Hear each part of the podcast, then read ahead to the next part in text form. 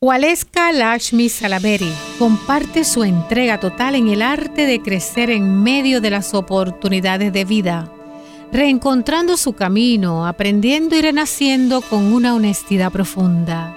Su familia, su revista, a una comunidad extendida que es en verdad el corazón de una verdadera diosa de la compasión y el ver que todo a nuestro alrededor es bueno y que lo que no parece ser bueno es porque es y tenemos que aceptarlo como es, como bueno, como divino, porque todos somos seres divinos, pues cada cual viene a este mundo, cada cual y cada cosa viene a este mundo con un propósito. Y ese es su propósito para ayudarlo a elevarse a otras dimensiones y todo en la vida. Yo siempre vi el life is good, la vida es buena, eh, para mí es como un mantra porque pues mientras nosotros nuestros pensamientos crean nuestra realidad.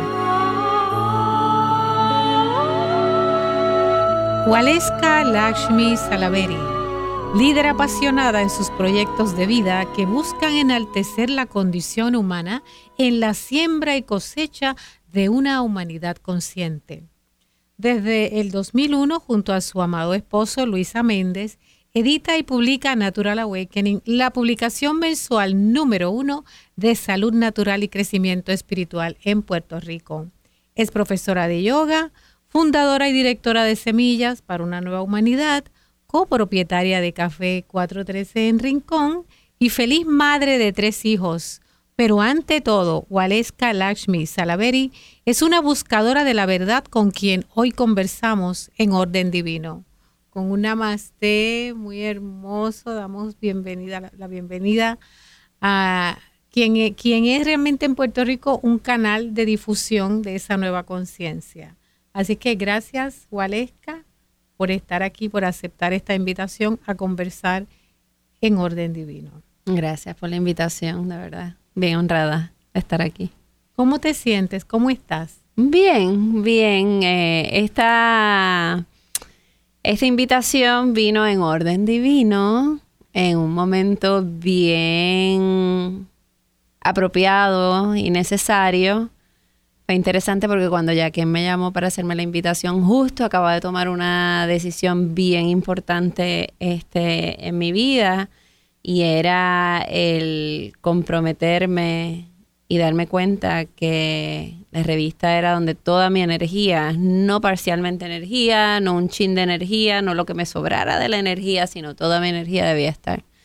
Así que fue bien interesante porque creo que fue la primera persona fuera de mi círculo familiar que le expresé el cambio que acababa de suceder en mi vida. Así que este hablando del programa y la invitación, yo dije, bueno, ese fue mi compromiso. La verdad, cuando uno toma la decisión y lo pone en blanco y negro y lo dice, el universo se encarga de manifestar y hacer que las cosas muevan. Y así ha sido desde, desde el día que tomé la decisión y lo dije en voz alta. Este, todo ha empezado a fluir, este, mensajes de los lectores, mensajes no casuales, sino causales. Así que. ¿En qué momento de tu vida tú sientes este llamado a lo que podría ser tu misión a través de esta revista que ha sido una crónica del desarrollo de la conciencia en el mundo de la salud y el bienestar en Puerto Rico de manera complementaria? Pues mira, yo pues trabajaba en el mundo corporativo, este y allá para el 2000, 1999 por ahí, ya yo estaba pues, haciendo yoguita, que eh, fue crucial, ¿no? En ayudarme en un proceso de depresión que tuve. Y empecé pues aquello en mi búsqueda espiritual. Y ahí surge 911 y pierdo mi trabajo de casi nueve años. Este, yo pues dije, pues tengo muchos proyectos relacionados porque yo era súper exitosa en lo que hacía y dije, pues voy a dar servicios de consultoría. Y un día mi esposo, este, yo leía la revista Natural Awakening, yo vivía en Florida y la leía. Y mi esposo la encuentra en el, en el, en la cocina y me dice, ¿y esto, Valesca, esta revista tan maravillosa? Y yo, pues, está aquí encontré yo donde hago yoga, este, muchas respuestas a muchas inquietudes que yo tenía. Me encanta, me fascina esto y él, pero él mientras le iba viendo, ese es otro ingeniero, este, vendedor de corazón, pero él sabía que le había venido a esta vida algo que no era ser ingeniero. Y dice que cuando vio esa revista decía, pero esto hace falta en Puerto Rico. Y cuando llega a la última página aparecía el anuncio de franquicias y ahí llamó, concertamos una cita y nosotros los dos estábamos en ese proceso de crecimiento espiritual. Este, en esos días encuentro a mi maestro y hago mi certificación y era ese hambre por compartir todo aquello que estaba cambiando mi vida. Que yo decía, ay Dios mío, tanta gente que tienen que esperar a tarde en su vida y yo que tenía veintitantos años he encontrado esto, yo quiero compartir esto. Y a veces uno le predica a la familia y no hace mucho, así que vamos a, yo quería llegar lejos, ¿no? Porque muchas veces uno hace más impacto fuera de nuestro círculo. Y así fue.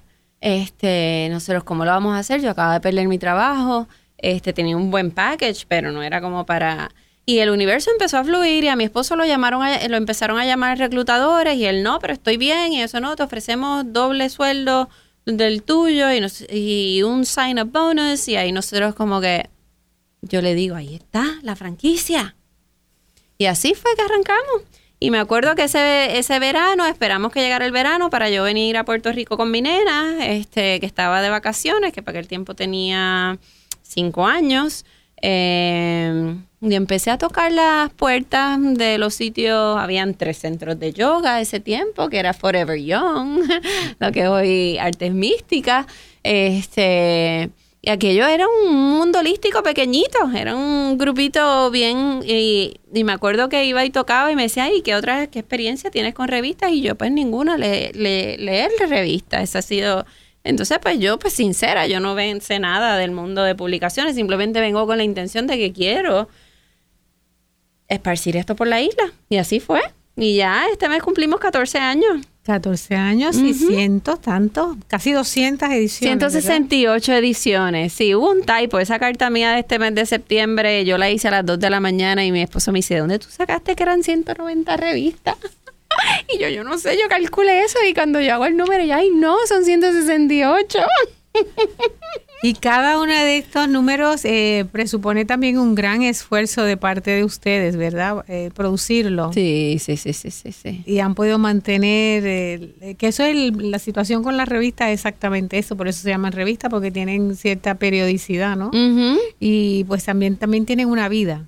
Y el caso de Natural Awakening, la vida es larga y próspera, porque ha generado a su vez eventos. Eventos, la de los que vamos a conversar todas las satisfacciones que te ha traído la revista y como medio difusor, ¿alguna que recuerdes especialmente por algún motivo?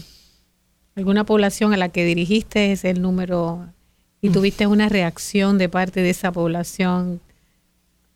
Mira, la verdad es que a través de los años yo era de las que pensaba que las cartas de la editora nadie las leía. Y cada vez que yo me siento a escribir una carta es cuando termino la revista a última hora y a veces empiezo a escribir y cuando acabo de escribirla yo, ay Dios mío, que yo estoy escribiendo esto porque a veces son cosas bien íntimas y personales.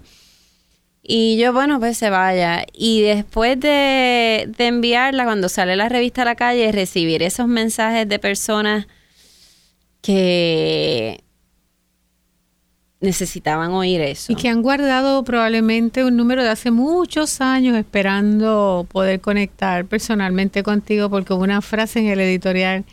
Y así me pasa, en la calle me encuentro gente, ahora cuando abrimos el restaurante, gente como yo, hola, ¿cómo estás? Y yo, ay Dios mío, ¿dónde? Se me olvidó la cara, porque yo me acuerdo de las caras y digo, pero los nombres no.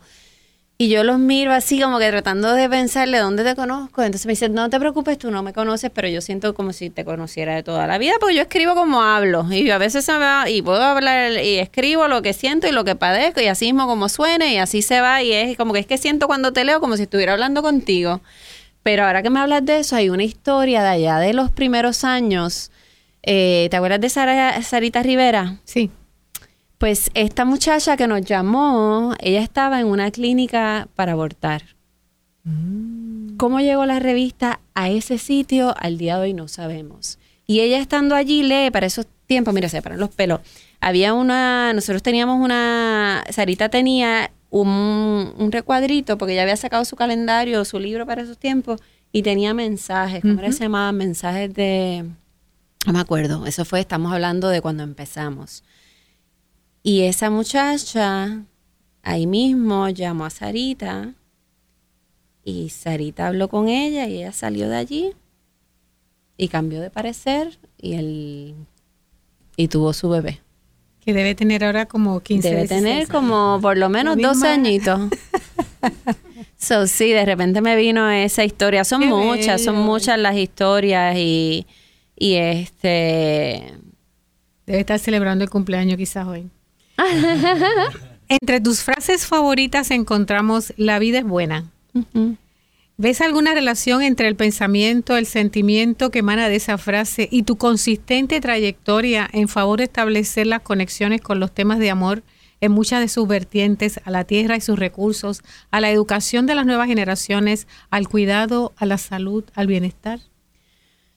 Pues el ver que la vida es buena nos ayuda a ser buena con la vida.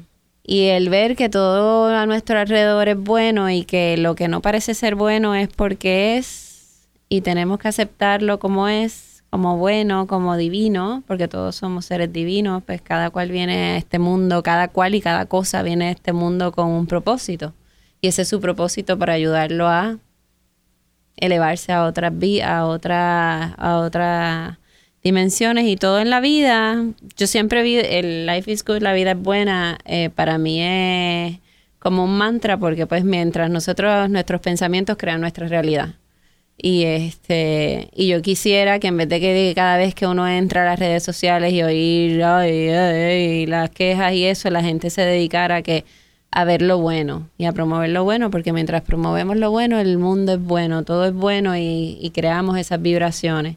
Este, y la tierra es buena, nos da tanto, este, los árboles, yo soy una abraza árboles, este, para mí todo alrededor lo tengo que ver como bueno porque si está, pues es parte de la creación, es bueno. A pesar de que tenga todos los defectos, pues hay que verlo como bueno para pues levantar esa frecuencia. Que pueda yo conocer la verdad, que pueda yo ver la verdad, que pueda yo hablar la verdad, que pueda yo sentir la verdad, que pueda yo tener fe, perseverancia, compromiso y disciplina para seguir mi camino. Waleska Lakshmi Salaberi. Entonces, en, este, en esta escritura positiva, ¿verdad? Una forma de escribir muy positiva, ¿has encontrado tu verdad? Sí. sí. Y es interesante porque uno, uno llega a esa verdad, ¿no? Y piensa que está en la verdad. Y vive su verdad. Este. Y luego te das cuenta, como estos últimos sucesos, como si tú conoces tu verdad y sabes tu verdad, te tiras a hacer cosas que te desvían de tu verdad. Claro, uno hace las cosas con una intención, ¿no? Este yo creo que el último, por ejemplo, en mi caso de la escuela, la escuela fue un sueño que yo tuve. Este, me acababa de mudar al oeste, quería abrir un espacio para los niños. Y con ese proyecto tan hermoso de abrir un espacio para los niños, nuestro director técnico Francisco Javier nos indica que es tiempo de pausar en Conversemos. Continuamos luego de la pausa.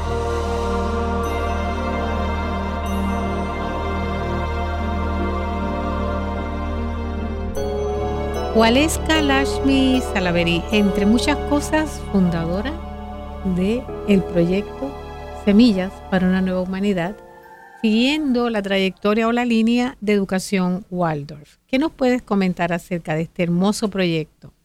Mira, ese, ese proyecto surgió porque yo me estaba mudando al oeste y mis nenes venían de esta escuela maravillosa Montessori aquí, Niños Uniendo al Mundo en Caguas, que era lo que nos impedía irnos al oeste, que era donde nos queríamos ir.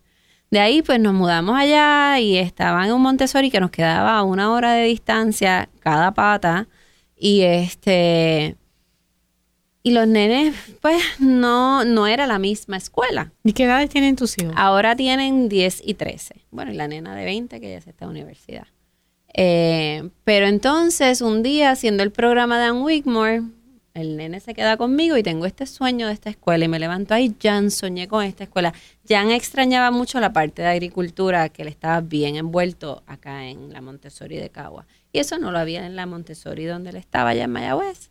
Y eso le, lo extrañaba mucho eso. Yo, papi, acabo de soñar con esta escuela y íbamos al vivero de aquí al frente y estaba como que atada al instituto y él, me acuerdo que ese día yo me fui a llevarle un juego de soccer y él salía del juego, mami, vamos, vamos. Y yo, ¿dónde tú quieres ir? Y el hacer tu sueño realidad.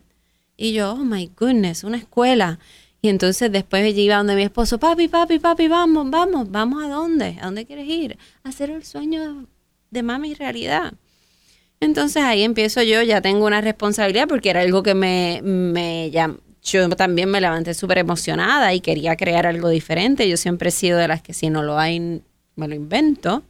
Y pongo en Facebook, ok, se buscan maestros eh, Montessori o Waldorf. Pongo Waldorf porque yo conocía a la gente de Micaela en Aguadilla y sabía que eso era un método de enseñanza alternativo. No lo conocía a fondo, pero sabía que era y causalmente la gente que conocía, oye, yo conozco estas maestras Waldorf y estas maestras Waldorf y todo lo que llegó a mí eran maestras Waldorf. Pues nos vamos. Y yo quería hacer un, un, un híbrido de Montessori y Waldorf. Y después me di cuenta que eran dos pedagogías alternativas y hermosas, pero bien diferentes en el, en el modo de enseñanza y en la parte de no de cómo trabaja el niño a sus niveles académicos, emocionales, intelectuales y espirituales. Entonces, la misma dueña de acá de la escuela de, de Caguas, cuando ella me ayudó mucho en el proceso, me dice, igual es que la gente, el Montessori no lo entienden, el Waldorf mucho menos. Para muchos eso es como que ya súper metafísico y yo, tú sabes que eso, es lo que a mí me gusta. Y a medida que empecé a ver el proceso de enseñanza y esos niños, como aquello era como una utopía, una belleza de aquellos niños cantando y niños que lo que hablaban era inglés y de repente en lo que se servían su comida, que todos los niños... Eh, no, que todo el mundo dejen de luchar y todas estas canciones bien bellas, que todos tengamos paz y cantando todas estas canciones. Un niño de 8 años con eso en su cabeza, cuando hoy lo que tenemos por ahí son niños que lo único que piensan son en videojuegos y el otro día yo andaba con un amiguito de mi nene y yo lo oía, y ese ruido qué es? Y los nenes míos, deja ese ruido, deja eso ya. Cuando yo caigo en cuenta, era el sonido de una ametralladora porque es lo que están jugando y eso es lo que tienen en su cabeza. Y sin embargo, aquí en esta escuela, estos niños están hablando de que la gente dejara de, no tuviera que luchar, que todo el mundo encontrara el amor y la paz. Y pues así se dio. Dice que el sueño era una respuesta necesaria para balancear. Claro, en ese proceso, este, una gran amiga siempre me decía, pero que no te puedes desviar de la revista la revista, mi amiga Eileen Su, mi querida amiga Eileen Su, tú tienes, tú llegas a muchas personas, con la escuela estás llegando a unas cuantas familias. Así que te quede claro, ella siempre me daba ese consejo. Yo, sí, pero es que yo estoy haciendo esto por mis nenes ahora mismo y mira a todos estos niños y sus familias y la comunidad. Pero que no se te olvide tu misión con la revista. Y yo, Claro, en el proceso pues todos los meses montaba mis revistas, pero entonces ya yo no estaba en la calle, la gente no me veía la cara porque yo estaba en todas estas cosas de la escuela. Claro, yo era maestra, directora, limpieza, cocinaba porque yo quería que la alimentación fuera vegetariana y los niños traían este meriendas compartidas, que no había nada procesado, que o sea, era desde la alimentación a todo era lo que yo promovía, pero para niños, ¿no? Y las familias que iban aprendiendo de todo esto, porque las familias que tenían que traer los meriendas eran meriendas compartidas y no, no puedes traer este tipo de yogur, no puedes traer este tipo, no puede ser nada procesado, tiene que ser todo fresco. Y era un proceso de aprendizaje para las familias que al principio había resistencia y después cuando empezaron a ver cómo esos niños, su estado de ánimo, ellos mismos físicamente estaban cambiando este, y lo alegre y lo felices y todo esto, que era pues una combinación de la enseñanza, la dieta, estamos en un entorno bello, este, claro, la gente me seguía porque el proyecto era hermoso y veían lo que los niños estaban haciendo, estaban sembrando, estaban aprendiendo a cocinar, estaban muchas familias incorporándolo dentro de su homeschooling, las cosas que hacíamos, así que yo de sí tenía toda mi energía allí. Y, y la revista empezó a declinar en cuanto a ventas y la revista se sostiene de los anuncios porque es una revista gratis. Y este, pero yo mi corazón estaba con aquello de los niños y entonces, y claro, pues la revista sabía que tenía que ser porque yo sabía en mi fondo que era mi, mi, misión de vida. Este, después de la noche a la mañana entró en otro proyecto, que eso me desvió por completo, pero la escuela, este, antes de cambiar el, para seguir con el tema de la escuela, fue un proceso bien hermoso, ¿no? De cambiar familias, de crear comunidad. Este, lamentablemente, eh, ya, o sea, el primer año los números no daban. Y con todo y eso, pues, el, cerrando el primer año, un papá que este consultor me decía, bueno, debes cerrar la escuela antes que te acabes de escocotar financieramente, económicamente. Porque pues cuando empecé la escuela, pues estaba, pues yo firmaba cheques y eso, pues la revista estaba produciendo. Claro, a medida que mi energía se va de la revista, la revista... Y la gente dice, no, es la economía. Y yo, mira, la economía no, porque en el 2008 cuando empezó a declinar la economía fueron nuestros mejores años. Así que estamos hablando de energía. Yo creo mucho en la energía y mi energía estaba toda en la escuela. Y si tú no sientes, yo me acuerdo aquella vez, ¿tú te acuerdas, este, ya que en que yo decidí darle a alguien que hiciera la parte gráfica? Y yo siempre creía que la parte, ¿no? El amor que tú le pones a la revista, la gente cuando la veía, ay, yo es que siento tanta tanto amor cuando las recibo. Y yo tenía como que este, mi esposo dice, tienes que soltar la diagramación, eso te toma mucho tiempo. Y yo, pero es que a mí me encanta y yo hago lo que me encanta. Y finalmente decidí tratar una artista gráfica que me ayudara. Y yo la veía ella en tanto estrés, en tanto estrés, y yo le decía, Luis, esto no va a funcionar porque la gente, y yo agarraba antes de enviarle y le mandaba a a la revista, pero el proceso de montaje estaba en mucho estrés que tenía la chica, porque no tenía miedo a no hacer las cosas como era, y un día me llama Jaquen ay, Waleska, yo no sé qué pasa, pero antes yo me leía la revista de rabo a cabo y ahora la tengo que soltar. No me la puedo leer completa. ¿Te acuerdas de esa conversación? Y ahí yo le dije a Luis, te lo dije, lo siento, se tiene que ir. Y ahí lo volví. Porque es amor. Cuando uno hace las cosas con amor, la gente está a través del papel. hay gente que nos escucha y dice, mm". pero nosotros que percibimos eso sabemos que... O sea que de momento eh, eres Ariana, ¿verdad? Ariana, sí. O sea, veías como que había la, mm, el espíritu guerrero en ti, tratando de desafiar, ¿verdad? Algo que ya la batalla, la, ya la tenías gana con la revista, pero entonces crear de nuevo, crear un nuevo proyecto iba a requerir de ti, de ti igual esfuerzo. Sobre todo cuando viene de un sueño que es como una visión que tienes profética y te vas por el deseo de que ese sueño se, se materialice avalado por, por tus hijos. Es lo más que puede eh, influir en este tipo de, gesta. es casi este heroica. Y cuando este señor me dice, cierra, tienes que cerrarla. Y yo decía, pero ¿cómo yo voy a cerrar esto? Y esa noche llego, yo estaba hablando con esta este maestra de 19 años de experiencia para traérmela de de Estados Unidos que ella quería venir y, aquí estoy yo ya en menos menos. Y ella me llama, mira, es que de la otra escuela me están ofreciendo, necesito, yo de verdad me quiero ir a tu escuela, pero necesito tu oferta. Y yo esa noche y oigo la voz de aquel, cierra la escuela o te vas a escocotar y me siento y ahí yo le mando la propuesta, pa, al otro día había reunión de padres, él viene y se para al lado mío a apoyarme para dar el anuncio de que la escuela iba a cerrar porque económicamente no era factible y ahí yo voy a dar la buena noticia que a partir de agosto tenemos una nueva directora pedagógica este, y que vamos a seguir para adelante. Ese es Aries, ese es Aries. La espada de Aries arriba.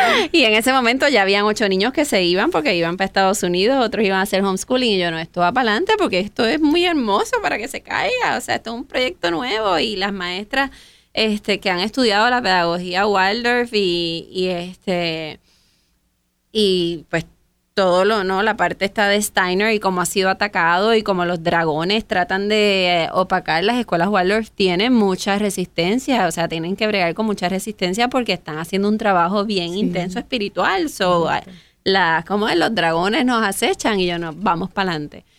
Y pues me tiró otro año y fue un año también, o sea, ya no tenía el backup financiero de la revista, porque la revista estaba este, eh, perdiendo muchos anuncios, este y fue bien intenso. Tenía un sueldo nuevo de maestra que no estaba generando porque no pudimos abrir el preescolar, así que se quedó solo de directora pedagógica. Y,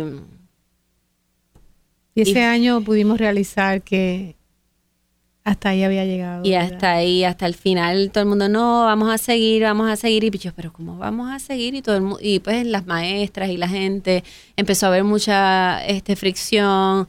Y yo, pero es que yo no tengo todos los meses, yo estoy buscando cómo pagar. Subsistir. Este, y la realidad del caso es que un día me mm, de estas pues nos llega un poquito de luz y yo digo, pero ¿de qué vale que yo le esté dando esta utopía, este lugar hermoso a mis hijos donde ellos estudiar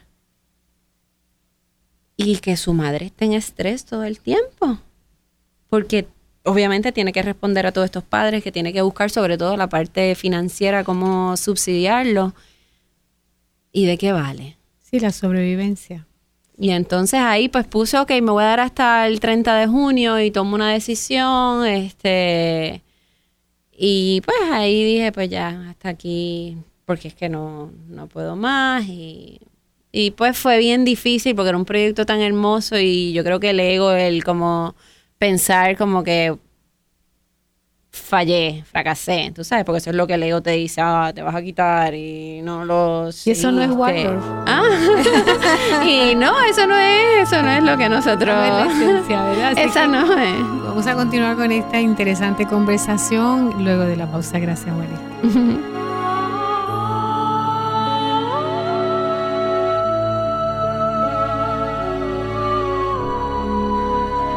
Waleska Lakshmi Salaveri. ¿Y el nombre de Lakshmi, Waleska? El nombre de Lakshmi es mi nombre espiritual que Yogi Hari me dio. Este, Lakshmi es la diosa de la belleza y la Y la abundancia. Así que ¿Ese nombre lo tienes desde Lakshmi? desde el mismo año que empezó la revista, que fue el mismo año que yo encontré a mi maestro espiritual, bien causal porque nosotros estábamos leyendo pues todos estos libros de yoga y crecimiento espiritual y siempre hablaban de cuando llega el el maestro es cuando el discípulo está listo. Y nosotros por meses si no años pasábamos por esta callecita que teníamos que pasar siempre. Había un letrerito de Yogi Hari's Ashram y en el Yogi Hari Shra- Ashram nosotros siempre ahí vive nuestro maestro, pero nunca entrábamos. Y el día que fuimos a la reunión de Natural Awakenings, que era en Naples, Florida, yo vivía en Miramar, de vuelta yo estoy terminando la autobiografía del yogi. Y le digo a mi esposo, vamos a entrar hoy a Yogi Hari, al ashram de Yogi Hari porque vamos a ir a conocer a nuestro maestro. Y entonces mi esposo me dice, pues dale. Y él, pues él nos va a estar esperando afuera. Y fue bien gracioso porque cuando entramos allí, estaba vestidito de blanco allí afuera, esperándonos literalmente allí parado. Y tú lo vistes antes. O sea, tuviste Nunca una lo visión. había visto, Pero siempre- una visión interna. Que allí vivía mi maestro. Pero por meses pasábamos y nunca entrábamos hasta ese día justo de la reunión de Natural Awakenings para firmar la, la franquicia y terminó el libro y ese día vamos y dos semanas después empezaba el entrenamiento de maestro y yo había perdido mi trabajo recientemente, así que fui y me metí allí dos semanas y de allí pues obviamente salgo más inspirada a comenzar la revista, de ahí salgo, eso fue en febrero, en abril firmamos el contrato de, de la franquicia para comenzar a publicarla. Y la línea de Hari Yogi se distingue especialmente por. Él es eh, discípulo directo de Vishnu Devananda, que era discípulo de Shivananda, el que trabajó pues el Shivananda Yoga a este ladito del mundo. Así que él le llama Sampurna Yoga, que significa Sampurna es... eh, él le cambia el nombre y no lo llama Shivananda porque cuando él estaba allá en Bahamas con su maestro, él hizo unas variaciones a, a las poses. Y ya pues habían, ellos tenían el sistema allá en el ashram aquel de Shivananda, donde no, si eres maestro de Shivananda Yoga, necesitas seguir y no puedes alterar las posturas, pero había encontrado que habían otros movimientos, aperturas que eran mejor al cuerpo y él le dijo, ¿por qué no lo llama Sampurna, que es plenitud, que incorpora todo? Y entonces por eso se llama Sampurna Yoga. Entonces Lakshmi viene a través de la línea. Lakshmi, de, claro, Lakshmi, él, pues a cuando te inician, pues te da tu nombre espiritual y entonces a Luis y a mí nos dio a él, Luis Vishnu, que, y yo soy Lakshmi, que son pues los consort, consorts, este uno y el otro. Consortes. ¿sí? Ajá, consortes. Los y- amados perfectos. y pues nada, un nombre muy, muy especial eh, porque pues es una diosa muy poderosa de, del hinduismo, así que lo llevo con mucho, con mucho orgullo y, y es interesante porque casualmente nos llamó esta semana, él nunca nos llama y nos llamó porque estaba pensando en nosotros. Y entonces me dice, Lakshmi, te he estado rezando en estos días para que me envíes y no me estás contestando nada. Él jugando con lo de Lakshmi, la abundancia. Y, este, y cada vez así que uno se lo olvida, yo ahí tengo que, que uno entra en estos procesos. Y yo no, yo soy la diosa de la abundancia y tengo que traer abundancia a la vida en todas las en todas las aspectos. Y así ha sido, así ha sido. Y el experimento proyecto del café. Bueno, pues mira, Dentro de las diferentes áreas, ¿no? Tú sabes que eh, para mí, pues, la alimentación es súper importante. Y pues Luis y yo teníamos este sueño de abrir en Rincón porque veíamos que había una necesidad, ¿no? En Rincón durante la época de, de la temporada del surfing, este, del invierno, vienen más de 60 mil turistas y eso tú ves que cada vez más el turista que está buscando alternativas que vienen veganos, este, crudistas, buscando alternativas saludables.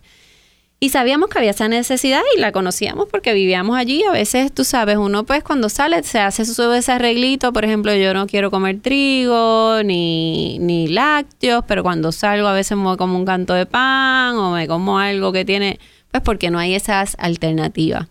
Entonces, pues queríamos abrir este un restaurante con todas esas cosas donde la gente pudiera conseguir este comerse un buen sándwich con pan sin gluten, este que a veces uno se quiere comer un sándwich pero no puede pues, o hacer el desarreglo o te lo comes en tu casa. Este y sin lactosa, si quieres un cafecito que hubiera leche de almendra, leche de soya, leche de coco hecha fresca acá, este tipo de cosas, ¿no? Que, que pudiéramos ofrecer lo que comíamos en casa. ¿Qué pasa? Este, en el proceso, unas amistades querían abrir este como un sports bar, ay, vamos a hacerlo juntos, entonces, pero es que nosotros lo que queremos hacer es esto. Y ellos, pues, pero aunamos esfuerzo, mira, encontramos este local, ya nosotros teníamos un sitio visto donde queríamos abrir nuestro... Pues Luis había abierto como un coffee shop, açaí shop en, en Mayagüey, le iba súper bien y todo era vegetariano, era el público de la universidad y nadie extrañaba la carne, todos los sándwiches, todo era vegetariano y le iba súper bien. O sea, nosotros pues hacemos algo hacia acá con un poquito más de comida y más cositas para adultos, ¿no? No para el público estudiantil. Y nada, yo no quería entrar al proyecto porque yo tenía la escuela y la revista y sabía que reconocía que mi esfuerzo de la escuela estaba quitando energía de la revista y no quería envolverme en algo más. Cuando finalmente, ok, pues vamos a hacerlo. Bueno, Luis, su mente también empresarial nunca falla y yo pues chévere, pues entonces vamos a hacerlo así, así, así, con todas las cosas que yo tenía en la cabeza. Entonces ya se vuelve mi proyecto, porque tenía un concepto, no decoración, la parte de la comida, yo no tengo ningún background este profesional de la cocina, pero toda la vida me ha encantado cocinar y la buena comida en mi casa. So, yo venía con esa parte, ¿no? A, traerlo al negocio. Como ellos, nuestros socios, no eran vegetarianos, pues llegamos a ese happy medium, ok, pues si vamos a tener carnes, tienen que ser orgánicas. Ustedes saben que yo he sido una propulsora y advocate del vegetarianismo por los 14, pasados 14 años y yo, oh my God, pero pues está bien, pues si lo hacemos orgánico y todo tiene que ser orgánico. Y conseguimos el pollo orgánico, la carne orgánica, y yo, ok, vamos a servirle, y pues abrimos el restaurante con eso. No queremos Coca-Cola, no queremos estas cosas. Obviamente había la parte de barra, que esa era la parte que Luis tampoco estaba muy contento, pero al final, originalmente el concepto, claro, el edificio estaba dividido en dos. O sea, era un espacio, pero tenía, de la manera que estaba dividido, era dos, y habíamos dicho, pues, café 413 día y noche. Y nosotros corríamos el día y ellos la noche, pero usábamos una misma cocina. Para qué pasa cuando traemos a nuestra consultora de Feng Shui, nos manda a tumbar esa puerta, la cocina tenía que ser este lado y el concepto de day and night no funcionaba y dijimos, ok, lo hacemos todos juntos. Y pues lo hicimos todos juntos. Y arrancamos. Este, y yo acabo metida en la cocina porque hubo un turnaround de, de cocineros y yo acabo en la cocina y me empiezo a disfrutar porque a mí siempre me ha gustado cocinar y que la gente esté feliz cuando coma. Y aquello, yo salí esta, pero este, mi hija estaba de mesera, pero tú no puedes salir a servirle a la gente si andas con tu delantal. Y yo, pero yo le sirvo, si yo le estoy cocinando y no hay nadie y no tengo otra esto, yo voy como y una extensión de tu casa. Claro, es como que, y la gente disfrutaba, y entre la chef está entregando, claro, si tengo 10 tickets no podía salir a entregar, pero si no había, y mi hija se ponía frenética y las otras meseras, pero ¿por qué tú estás entregando si este es nuestro trabajo? Y yo, Entonces, claro, de ahí pues está la parte de la comida, estaba esto cada vez que venían con la compra, yo, pero no pueden comprar este producto, esta marca tiene GMO, esto es, oh, ok, ok, pues no sabía. Entonces está ese proceso de adiestramiento. Que si, que si no puedes mezclarlo, la comida, todas las sopas tienen que ser veganas. Entonces de repente llegaba, hicimos una sopa de pollo, y yo, pero ¿por qué una sopa de pollo? Si necesitamos que sean veganas, porque del vegani de una sopa vegana come todo el mundo, la de pollo no pueden comer los vegetarianos. Entonces, pues fue un proceso de aprendizaje, ¿no? Para todos, porque obviamente no todo el mundo estaba en mi misma onda. La cuestión esta de los sorbetos tienen que ser opcionales, no se lo pongas en el vaso, porque tú en tu casa no tomas con sorbeto. ¿Para qué vamos a crear un sorbeto compostable o no? Es basura. Ofrécelo. Entonces, este tipo de cosas, pues yo, pues porque tengo mi mente de conciencia ecológica, pues quería que mi restaurante fuera una extensión y que fuera un ejemplo de lo que yo promovía, de que sí se puede hacer. Podemos tener un restaurante verde, podemos tener un restaurante saludable. Los niños con, por ejemplo, autismo que no pueden comer este gluten y que las familias no pueden salir, pueden salir a comerse un delicioso pancake libre de gluten y puede comer toda la familia.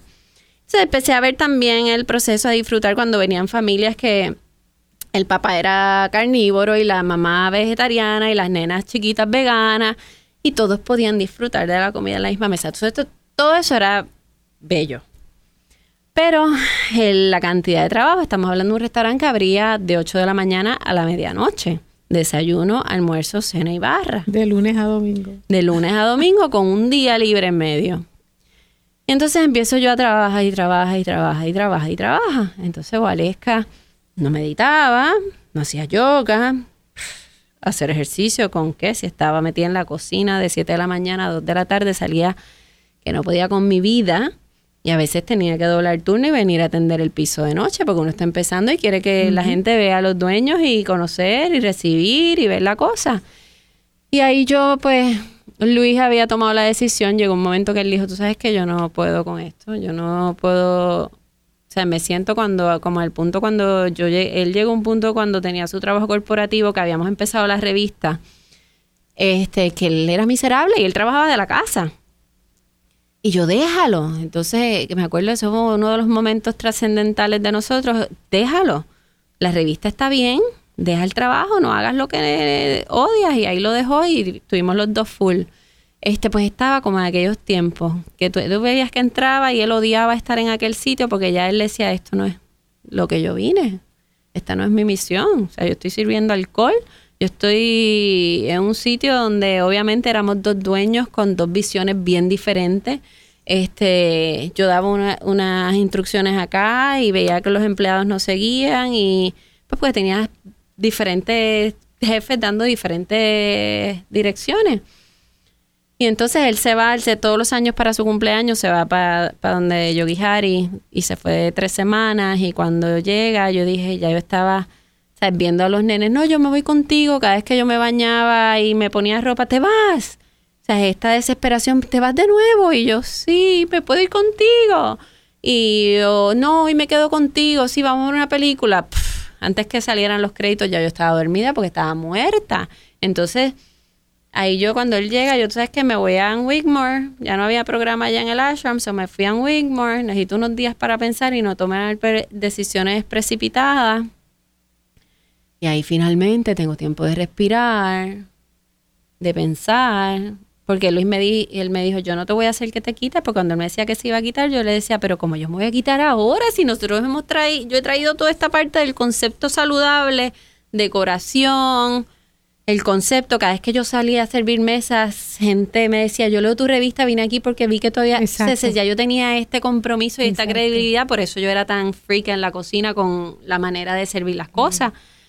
Y este, Y yo no, yo no me voy a quitar porque como yo voy a dejar todo esto que yo he hecho y la gente, y estaba, el, nosotros abrimos en febrero y desde que abrimos nosotros se fue el season y el restaurante ha sido súper exitoso. Y en ese momento era como, yo voy a dejar esto, el ego. ahora, no, no. Y él, pues está bien, yo me, yo me quito y tú te quedas, yo te apoyo como tú quieras. Pero ahí cuando yo me voy, yo digo, no. ¿Tú sabes qué yo estoy haciendo? De promover bienestar, calidad de vida. Estoy promoviendo happy hours. Estoy viviendo la vida más desbalanceada. Es de loco. Porque alguien que vive en ese ajoro toda su vida, en el rat race, en el trabaja, trabaja, trabaja, y no, obviamente no tiene la conciencia de darse cuenta de lo que está haciendo, que sus hijos están creciendo y no se están dando cuenta que, pero alguien que ha vivido la vida que nosotros vivimos, que nosotros vivimos esta vida que todo el mundo veía como esta vida perfecta, donde yo me levantaba, meditaba, hacíamos chanting, me iba hacia ejercicio, llevaba a los nenes a la escuela, venía, hacía padre, trabajaba, estaban las actividades de la comunidad, hacíamos Expo Calidad de Vida, que pasaron dos años después de diez años de hacerlo, que era el punto de encuentro de nuestra comunidad.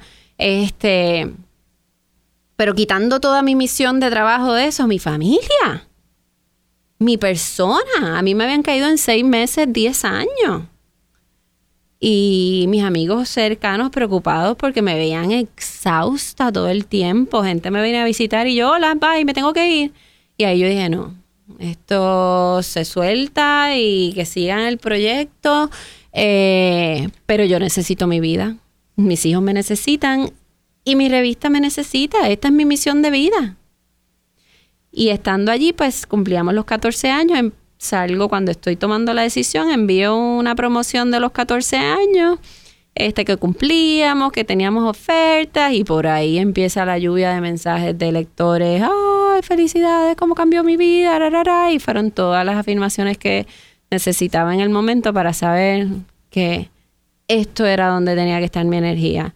Que el proyecto de restaurante era hermoso, que sí hacía falta un sitio de comida saludable, pero no es la industria donde yo tengo que estar, porque ahora mismo mi prioridad es recuperar mi vida, mi paz mental, mi bienestar, estar con mis hijos, darles a mis hijos la mamá feliz, centrada que tenían, porque la mamá que tenían ahora mismo era una mamá estrésica, cranky, sin tiempo. O sea, yo estuve seis meses que trabajé todos los domingos, todos los domingos, padres, madres, todos los domingos. Y eso no es vida. Eso no es vida. Eso no es vida. Y Natural Awakening propone una calidad de vida. Sí. estamos muy felices y te felicitamos y te, bendecimos ese, esa e, capacidad de reevaluar, ¿verdad? Y aunque hayamos invertido, sabemos que siempre la existencia nos va a apoyar si decidimos sustraer esa inversión. Ahí está la ganancia. Así que gracias, Waleska. Vamos a una pausa.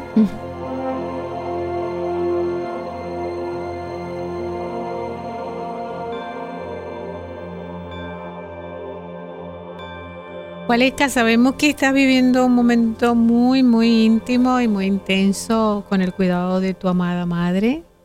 Quisieras hablarnos y si esto forma parte de tu Dharma, sentir este amor tan profundo hacia el momento en que ella está viviendo y poder acompañarla durante el proceso. Pues mira, este, mi mamá se lo comenzaron a olvidar sus cositas yo creo que a principios de los 60 y ella toda su vida se dedicó primero a nosotros, a, a nosotras, a mi hermana y a mí y a sus padres. Ella después que se divorció cuando yo tenía cuatro años, ella no se volvió a casar.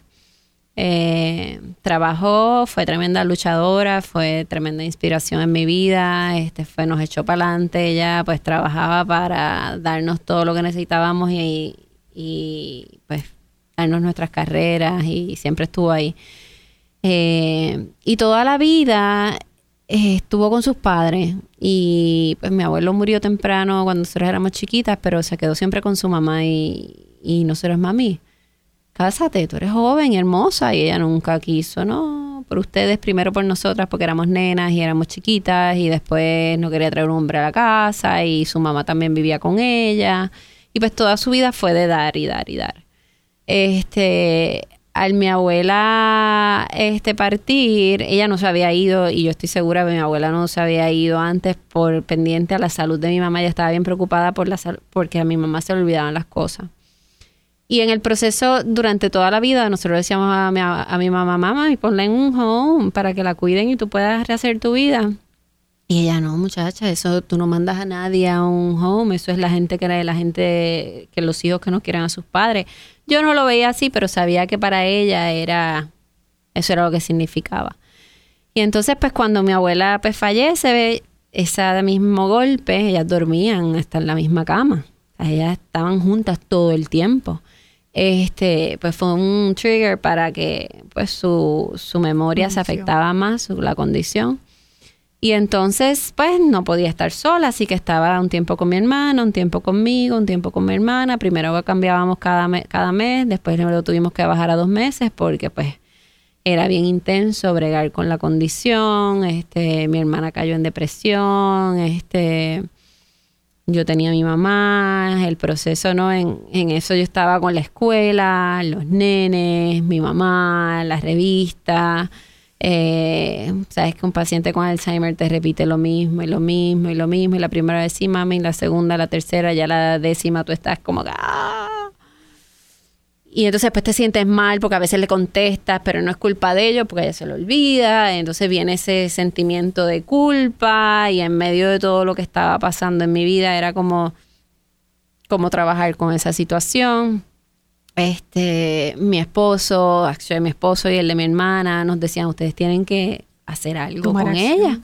Pero para nosotras, como sabíamos lo que para ella significaba este un home, era como que no es una opción. Ella todavía tiene sus momentos de lucidez. Mi mamá no está este, ida por completo. Hasta que entonces la cosa se empezó a poner un poquito. Ella iba a mi casa y estaba en mi casa que se quería ir a casa de mi mamá, de mi hermana, iba a casa de mi hermana y se quería estar acá. Era, no estaba contenta en ningún sitio. Este ya era un poquito más delicado el cuidado, se iba de la casa, yo le puse una chapita. Entonces las dos estábamos en un estado de crisis mientras ella estaba con nosotras, porque pues es una persona que necesita atención y cuidado y las dos tenemos nuestro trabajo, nuestros hijos. Nuestros hijos pues no son niños sedentarios, están en soccer, surfean, los de ella pelota, los otros, so, tenemos vidas, además de todo lo que hemos hablado aquí de la revista, la escuela, el restaurante. Este, hasta que un día nos hablaron, no, que si ya es hora, unas amigas de mi hermana me dijeron tienen que tomar acción si ustedes la quieren de verdad, porque ella en su condición tampoco es estable para ella estarse moviendo cada dos semanas. Este, y entonces mi hermana estaba ya con, ya los nenes de mi hermana se estaban afectando. Y entonces, este, pues ella vamos a ver unos centros y fuimos y yo salía llorando y yo, pero es que yo no le puedo hacer esto a mi mamá. Esto de horas de visita, habitaciones compartidas, mi mamá está todavía lúcida, mi mamá quiere un apartamento, mi mamá todavía está pensando en viajar entre sus cosas. Y entonces, este, pues, gracias a, las redes sociales, un día yo le dije a mi hermana, ella me, ella me llevó a ver los sitios, pues, los top que ella había visto y dije, no, yo no puedo hacer esto. Y me levanto, medito y decido entrar a Facebook y poner, como yo tengo tanta gente que me sigue, ¿alguien me puede recomendar si existe algún lugar maravilloso de, de, ajá, para gente de Alzheimer que sea... Y ahí pues me hablaron de estas facilidades de, de, de Assisted Living Facility, de asistencia y entonces la fuimos a ver y eran unos apartamentitos, cada cual tiene su apartamento, tú lo amueblas, aquello parecía un hotel cinco estrellas, 24 horas de visita, las llevan en giras, hay clases de ejercicios y diferentes cosas por la mañana, tienen sus días de beauty, tienen sus días... Y yo le digo a mi hermana, vamos a venderle esto a mi mamá, porque aquí está el apartamento que ella quería. Eh, vamos, mami, Entonces, cuando entramos, había una señora jugando domino. Así que se veía, no se veía como era lo que yo había visto, que eran centros de estos de ancianos, que tú obviamente veías que era un centro de ancianos. Pero cuando llevamos a mi mamá, estaban todos que acaban de terminar una, una de las actividades que habían traído unos perritos, y entonces ella nos miró como que me están trayendo un home. Y no, mami, esto no es un home, mira, ven para que veas el apartamento es bien, bien cómico porque ella quiere un apartamento en la playa. Ella nunca ha sido playera. Y ahora en esta etapa ella quería su apartamento en la playa. Yo vivo en la playa, literalmente en la arena, y a quien lo sabe, y para sacarla a la playa a veces hay que pelear con ella, y ella que quería, no, que eso no era... Yo, mira, mami, si que tú te montas y ahí al frente está la playa. Y no, está ahí por este, ¿qué es eso ahí? A Torrey, qué sé yo. Y, y la convencimos y fue un proceso bien difícil para las dos dejarla allí porque mi mamá nunca había vivido sola este, nunca. Eh, mi hermana el otro día, después que la dejó, no sabía cómo iba a reaccionar, pero había pasado la noche muy bien. A principio como que, ay, aquí qué hago. Le dijimos pues que eso le iba a ayudar porque ella pues en nuestra casa estaba sola y la realidad, tú cuando le das conversación, ella es otra persona. Y nosotras en nuestros corazones sabíamos que ella necesitaba compañía, que nosotros no le podíamos dar todo el tiempo. vida social? y vida social. Y mi mamá ha cambiado, ha cambiado, yo la vengo y la visito, mi hermana la visita y, me quedo con ella porque el sitio pues puedes ir y estar allí, esa gente la adora, ella me presenta a todas sus amigas y a las cuidadoras la cuidan como si fueran su mamá, son, tú sabes, gente queridísima. Este, el fin de semana pasado fue la primera vez porque ellos te dicen que esperes meses antes de llevártela a las casas porque pues es un proceso de adaptación y para que no vuelvan para atrás.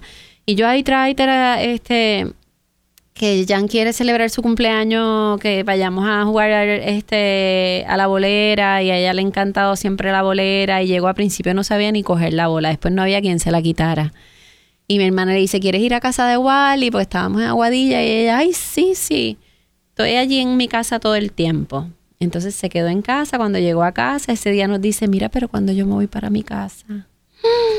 Y nosotras, pues, que llorábamos de la alegría, de dolor, de todo a la vez, ¿no? Porque era un... De duda, sí. Un sentimiento, pues, en parte de que ya ella finalmente se sentía que aquel era su espacio y se sentía, ellos nos decían que, siempre nos contaban que los que vivían allí, después cuando iban a sus casas se querían ir rápido y nosotros, ¿qué va a hacer? Y ella y, le decía a mi hermana, pero tú me vas a llevar a mi casa mañana. Y así, de verdad, ella ha cambiado muchísimo, está feliz, ella siempre me mandan videos, los viernes tienen bohemia, ella canta todas sus canciones, es la más joven del grupo, pero pues su condición está más avanzada que muchas de las otras. Pero es otra, está feliz, nosotras estamos mucho más tranquilas y el tiempo que estamos con ella, no los disfrutamos, ya no estamos peleando como a veces antes estábamos, porque antes uno estaba un ratito, pero cuando tú te levantabas por la mañana, ok, hoy va a estar, mi esposo, Valesca, acuérdate de las afirmaciones, hoy va a estar contenta, ta, ta, ta, y cuando bajaba con la cara aquella de depresión, ya mi mundo se caía abajo porque yo sabía lo que venía el resto del día y yo hoy está contenta y entonces pero no era bien difícil y yo admiro de verdad a, las familias y los cuidadores de pacientes con Alzheimer porque la verdad hay que buscar ayuda y hay que es, es, bien difícil y pues encontrar pues el espacio correcto porque quien quien realmente se afecta son los cuidadores. Y gracias a tu meditación pediste inspiración y guía, la recibiste y así va a ser siempre con todo ese Dharma que tienes acumulado a través del tiempo, tú y tu esposo y tu familia. Así es que a nombre de la Escuela de Artes Místicas, te queremos obsequiar el libro. ¡Ay, qué bello! ¡Yo que lo vi! Está dedicado para ti, tu hermosa familia. ¡Ay, gracias! Que lo disfrutes en este nuevo capítulo de tu hermosa vida. Gracias, hombre.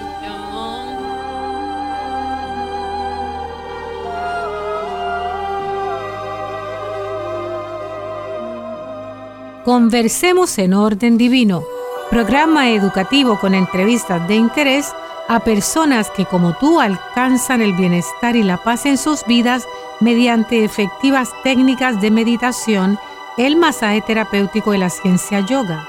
En esta edición de Conversemos en Orden Divino colaboran Jack, Jaquen, Anet, Francisco Javier y esta servidora Shanti Raji es una producción de Escuela de Artes Místicas en colaboración con la Fundación Om Shanti desde San Juan de Puerto Rico para el mundo. Gracias por sintonizarnos. Te invitamos a escucharnos nuevamente en Conversemos en Orden Divino, donde compartiremos formas sencillas de lograr una mejor y más consciente calidad de vida. Visita nuestra página artesmísticas.com donde puedes disfrutar de este segmento y otros en audio y video.